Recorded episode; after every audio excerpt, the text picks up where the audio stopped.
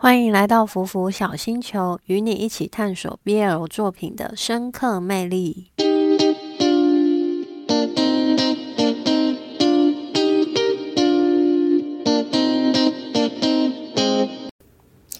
大家好，我是阿苑，欢迎收听今天的 On 档追起来单元。我的拖延症又犯了。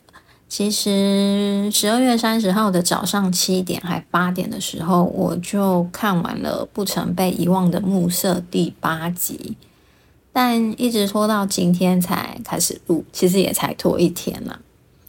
老实说，我觉得第七集和第八集内容都蛮平淡的，可能因为第五集和第六集真的剧情很紧凑，高潮的部分也很精彩。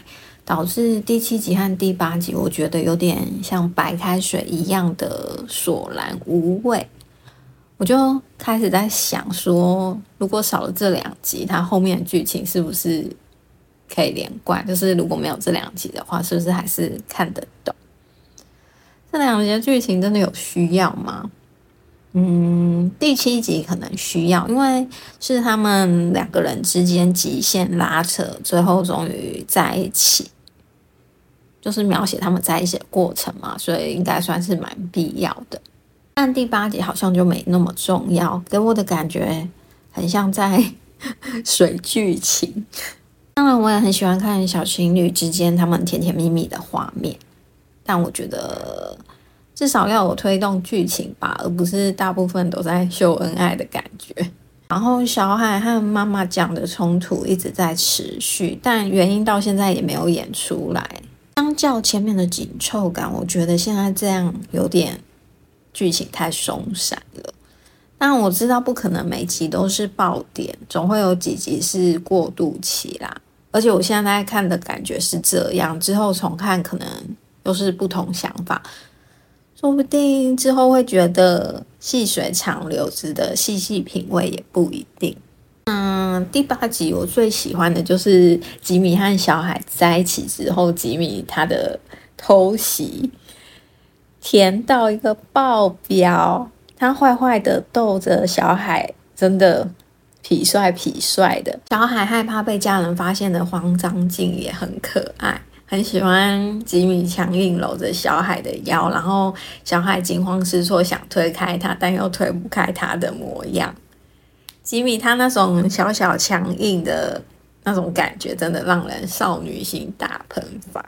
真的觉得幸好小海在现在如此艰难的时期，能有这样的人陪伴在他身边，带着他不停的往外走，就算看不清楚，也能不停的尝试着各式各样美好的事物，像是到海边玩水啊，参加 party 啊。在沙滩上过夜啊，参加婚礼，还有和喜欢的人跳舞。即使小海可能每每都觉得踌躇，没有勇气，但只要有吉米在，他就能跨出这勇敢的第一步。此时此刻的小海或许在人生的低谷，但他和吉米的这些回忆，想必会是他最快乐的时光。其实这部剧让我不禁开始思考，那些看不见的人都是怎么生活的？是不是都像小海这样，身边都有一个属于自己的吉米？或许有许多人终其一生都找不到这样的人吧。这时候我就想说，说不定他们也只能借由声音来寻求心理上的慰藉。也许是家人朋友的声音，也许是电视的声音，也有可能是广播的声音，甚至是 podcast 的声音。希望我的声音也能成为其中之一，给他们小小小小小小的一股力量。戏剧真的让我感觉有很神奇的魔法，它让我们可以思考自己能为这个社会做些什么，贡献什么。在二零二三年十二月三十一日的今年最后一天，有些感性。祝福大家在未来的每一年都能持续的做着自己喜爱的事，Never give up。阿愿在这里先祝大家新年快乐，万事如意。感谢你今天的收听，我们明年见，拜拜。